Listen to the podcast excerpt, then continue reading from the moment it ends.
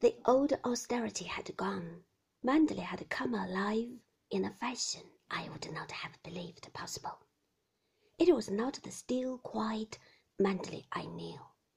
There was a certain significance about it now that had not been before. A reckless air, a rather triumphant, rather pleasing.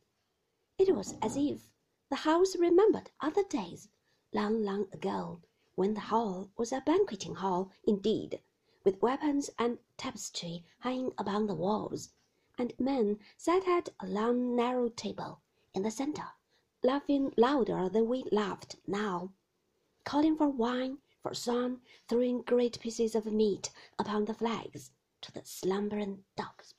Later, in other years, it would still be gay, but with a certain grace and dignity, and Caroline de Winter whom I should represent tonight, would walk down the wide stone stairs in her white dress to dance the minuet. I wished we could sweep away the years and see her. I wished we did not have to degrade the house with our modern jig tunes, so out of place and unromantic.